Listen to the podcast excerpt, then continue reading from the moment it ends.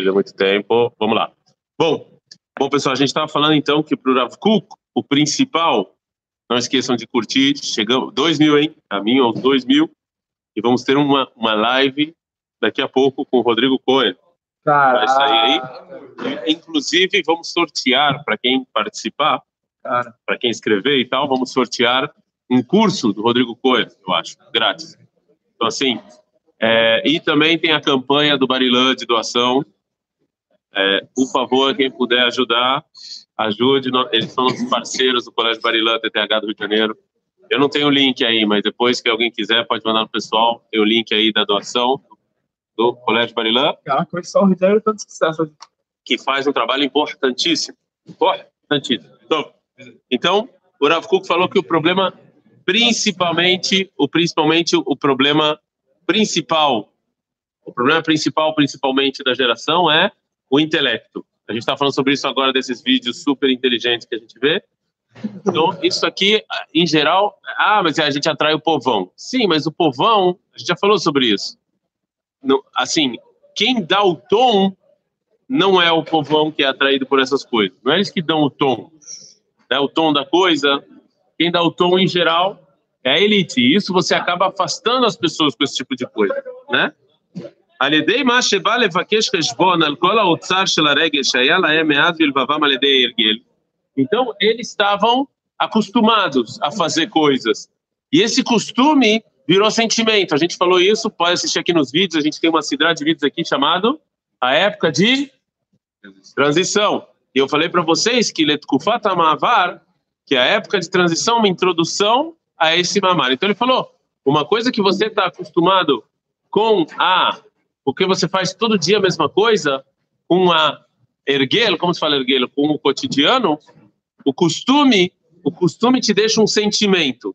Mas, e aí eles começaram a perguntar sobre esse sentimento, ou seja, por que, que as pessoas cumpriam o judaísmo? Por que, que as pessoas faziam essas coisas? Porque elas estavam acostumadas a fazer, porque elas foram mandadas fazerem, né? E aí isso gera um sentimento, aquele sentimento do papai, da mamãe, da casa, do Pesach, né?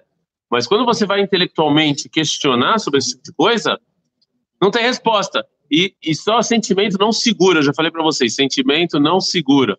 Sentimento segura por um tempo, algumas coisas. E aí, se tudo vira sentimento, nós somos vistos como pessoas primitivas.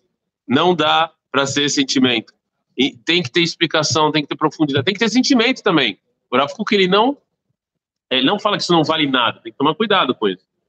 Óbvio que isso vale, mas não é só isso. Meu judaísmo não pode estar baseado em naquela música que vocês já devem conhecer, porque eu mandei vocês assistirem, o violinista no telhado. Tradição. Não pode estar baseado só nisso. Precisa ter outra coisa, precisa ter uma coisa um pouco mais profunda do que isso, né? É muito parecido com, eu acho que foi o psicólogo Winnicott que falou isso, eu posso estar enganado, mas existem as fases de desenvolvimento da criança, né? E, e, e, e, é muito parecido que a fase, talvez, no início, a criança é muito instintiva, ela acha que ela faz parte da mãe, depois ela acha que ela é continuidade da mãe, até ela entender que ela é uma coisa por si só e começar a questionar. Então, não, não dá para ser só costume. Judaísmo não dá para ser só costume, ele precisa ser algo a mais. Ele, e se não é esse algo a mais, as pessoas vão se afastar, as pessoas não vão querer. החינוך והמורשה ברב או במיעוט, ולא מצא ידם לעמידו על בירורם בכל צדדיו. Então o judaísmo ficou por ano sendo só costume. Por que, que você faz? É porque eu tenho que fazer, porque meu pai mandou, porque é tradição e tal. E, e, e, e o judaísmo não deu boas respostas para esse tipo de questionamento. Né? As pessoas não estudavam. Não é que nem hoje que você tem livros de filim, de desfilar. Podem, vocês podem ver que esses livros desses temas, eles são, eles, eles são é, modernos com raras exceções. Raras exceções. Mas, de novo, a gente sempre faz essa comparação, né? Quantos livros de explicação da Gemara vocês conhecem do século XVI, XVII, XVIII e XIX? Quantos livros de explicação da Tfilá vocês conhecem? Ele ainda foi um, ele, você foi um pouco, né? Você falou poucos, fala um. Nome de um. Quem escreveu? O. Que século? Ah, então, como você sabe, foi século XIX, foi século XX, XXI. Mas o Rav Kuk, como você sabe, ele é do século XX. É, ele começou no final do século XIX e do século XX. Tem o Rav Munk, que ele é também, é, mas eu não sei quando é que o Rav Munk viveu. É interessante, deixa eu ver aqui rapidinho, ao vivo em cores, em que ano o Rav Munk, ele explica a reza, mas ele também, ele é exceção, né? Deixa eu só rapidinho para não falar besteira. Vamos aqui, Rav Munk, escreve aí no Google, você vê Rav Munk. Rav. Não, saiu errado o nome dele. É, ele, ninguém nem conhece ele, nem, nem o Google, não é possível. Rav. Ah, ele é o Munk. Século Ine. Não, também é século 20. Ele nasceu em 1900. 1900. Tá vendo? Tudo, todos os livros que a gente conhece de, reza, de explicação reza é século 20. Fala um livro de explicação reza antes disso. Por que, que não tem? Porque ninguém estudava. Não é? É isso, é óbvio. A, a, a, a literatura ela baseia na é lei da oferta e da procura. Hoje tem um monte de livro de autoajuda. Que é isso que as pessoas querem. Né? É, não, é sério, é um monte de livro de autoajuda. Então, o que as pessoas buscam é o que a literatura fornece. Se não tem nenhum livro que isso, olha só que absurdo. Todos os livros que a gente conhece de explicação por que, que eu rezo, por que a reza é assim, eles são do século XX. Ninguém estudava isso. Mas quer dizer que os judeus não rezavam? Rezavam? Por que, que eles rezavam? A tradição. Que pai mandou. Acabou. Aí diz Kuk, hoje em dia, no, para nossa geração, isso já não é mais suficiente. Então agora, se vocês forem agora em qualquer cifraria religiosa e procurar, eu quero, por favor, livros que explicam a tefilá, vocês vão ver um monte.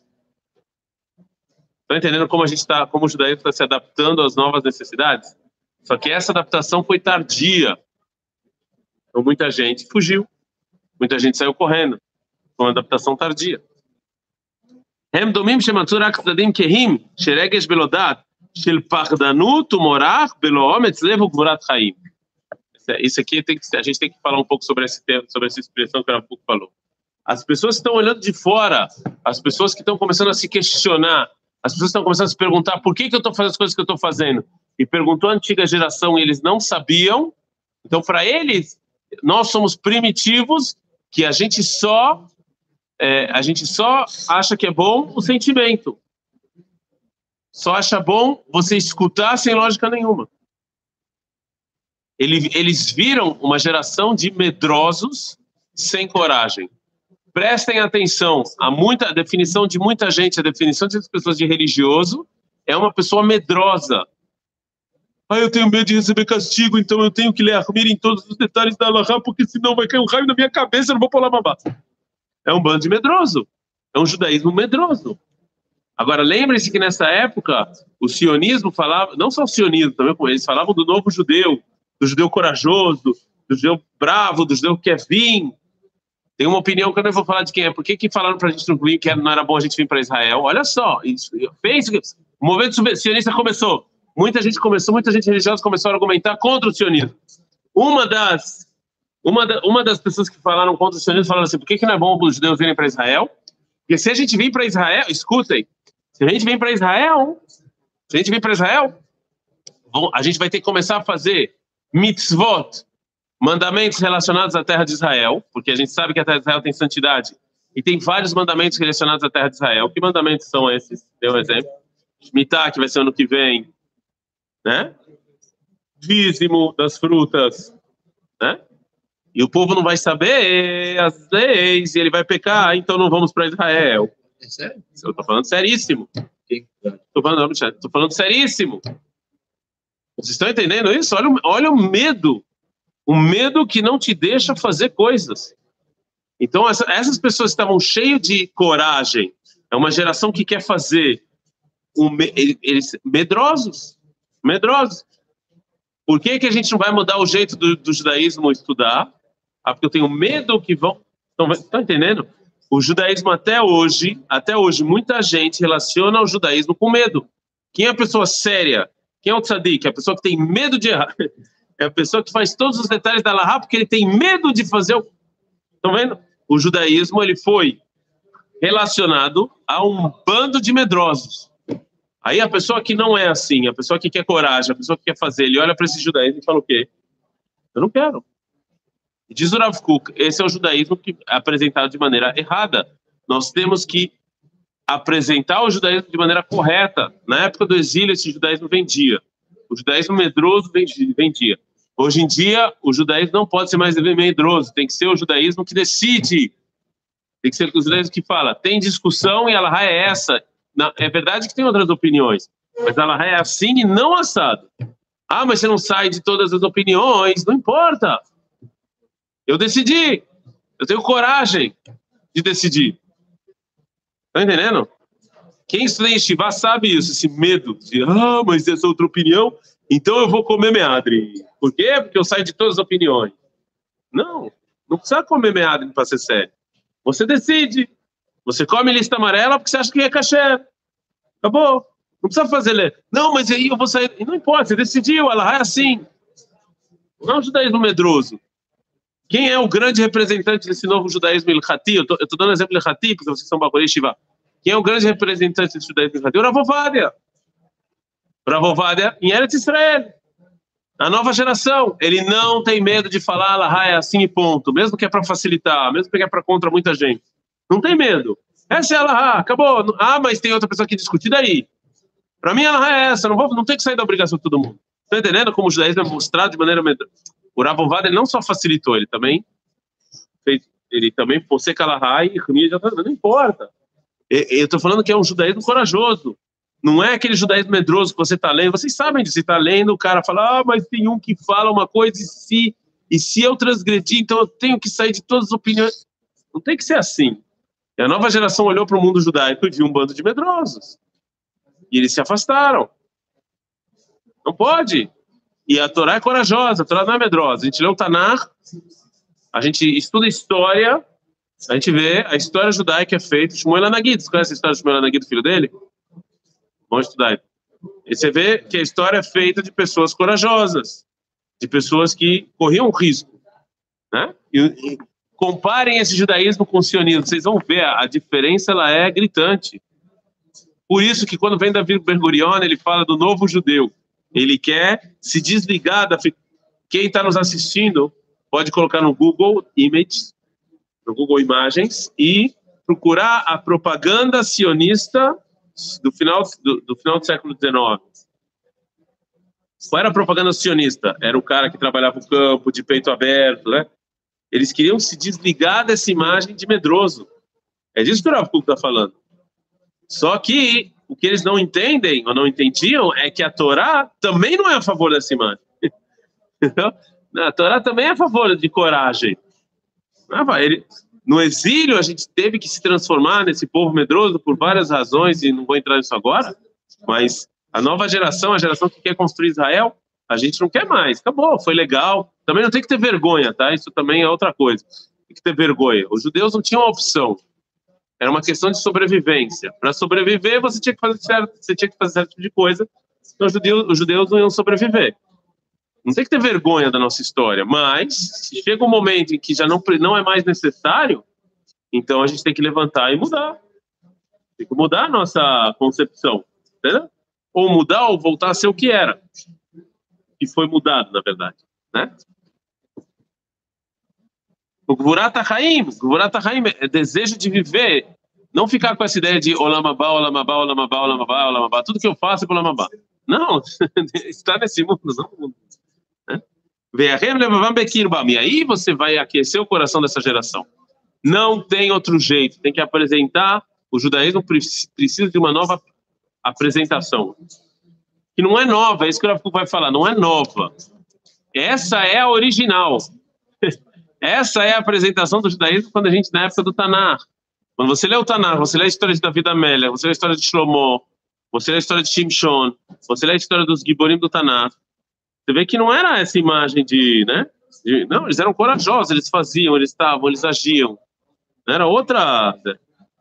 ומתוך שלא מצאו דרך סלולה איך להעיר באור הדעת על הרגש והמשומר בימים היותר עתיקים וגם יותר טובים לעומתנו, Agora, eles não conseguiram, os judeus não conseguiram iluminar esse sentimento e esse costume que as pessoas tinham. Não conseguiram iluminar, não conseguiram iluminar com filosofia, com ideologia, não conseguiram. As pessoas foram cumprindo as coisas porque cumpriam, acabou, roubou, né?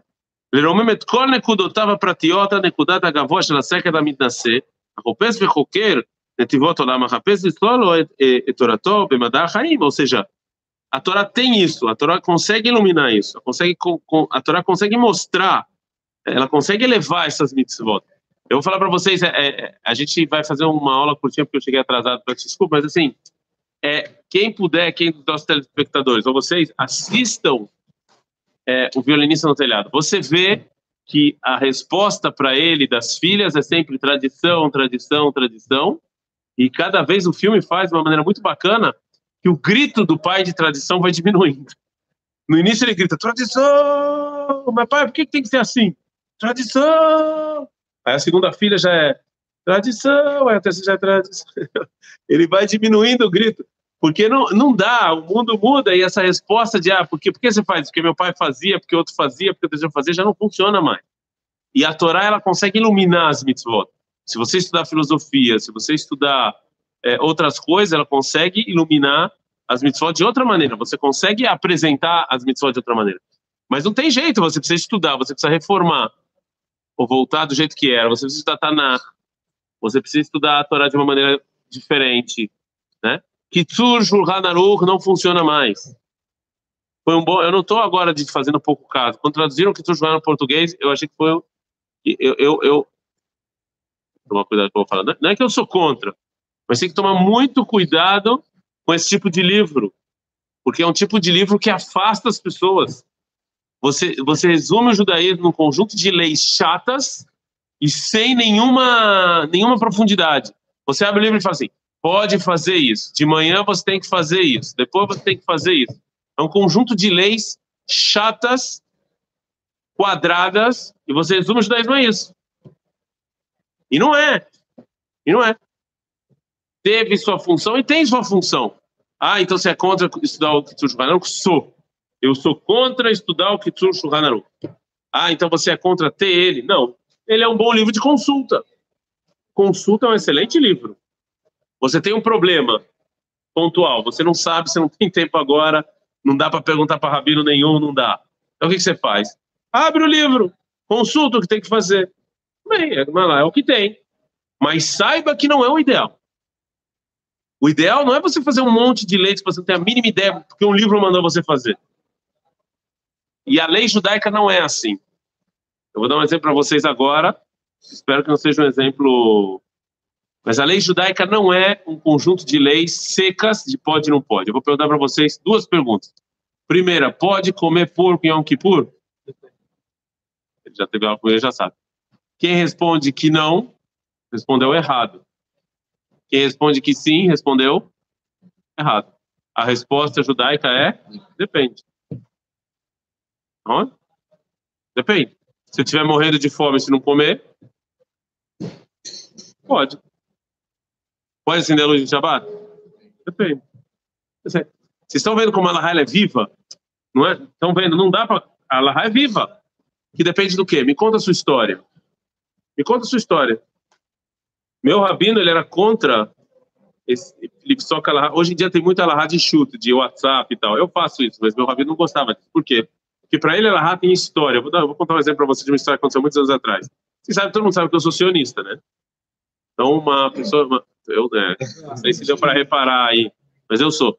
Então, teve uma pessoa que eu estava eu tava lá numa midrashá e tava uma menina se aproximou de mim e falou Legal, você acha que tem que fazer aliá, que eu, que eu tenho que morar em Israel? Levantou a bola, vou cortar. É óbvio que você tem que fazer ali, ó. tá maluca? E trouxe todas as todas as provas que eu tenho, né? Aí, aí, aí a menina começou a chorar. Falei, poxa, não é tão ruim assim morar em Israel. É verdade, Israel é meio grosso e tal, mas, pô, às vezes tem action aí, né? Com os nossos parentes. Mas, mas não é tão ruim assim, comparado com outros países. Ela falou, não, mas se eu faço ali, ah, meus pais se separam. Agora é outra coisa. A pergunta mudou completamente de, de, de, de, de né? É outra. Ou se eu faço ali, ah, ninguém cuida da minha avó. Peraí, não, aí. Mas vocês estão entendendo como a a lei judaica é uma coisa viva, que tem lógica, que tem profundidade, que tem história? Como você sabe isso se você lê do Kitu Shulchan Aruch? Sabe? Não sabe. Não é? Por isso, olha só como o judaísmo está se reformando hoje em dia. Qual é o livro de Alahá hoje em dia que as pessoas mais gostam de ler? Pnei Alahá. O que, que ele fez, Rav Melamed? Ele transformou Alahá de uma coisa profunda, ele dá motivo, ele explica, né? Isso é muito mais interessante do que pode e não pode. Ele, ele se transformou a lei numa coisa interessante. Porque essa, essa é a maneira de você apresentar Alahá para o mundo moderno. Não pode ser mais pode e não pode, não funciona. Não funciona. Então, Adkan, hoje foi uma aula curta, minha, minha culpa, na verdade a culpa não foi minha, a culpa foi do trânsito. Mas é bom ter trânsito. Na época do corona, uma das, uma das coisas mais tristes que aconteciam aqui em Israel, que eu chegava no trabalho em 20 minutos. Não tinha ninguém na rua. O Irmial, o profeta Irmial, que foi profeta da destruição do templo no ano menos 586, ele escreve que um dos sinais de lutos é que as ruas de Jerusalém estão vazias. Então, quando tem trânsito, é ótimo, quer dizer que está cheio de judeu em Israel. É bom, mas o ruim é que a aula fica menor e eu chego atrasado. Mas tem que olhar o lado bom de tudo. Então, quando a gente está no trânsito, a gente está sorrindo e é bom. É bom que tem trânsito. Seider, Adkan.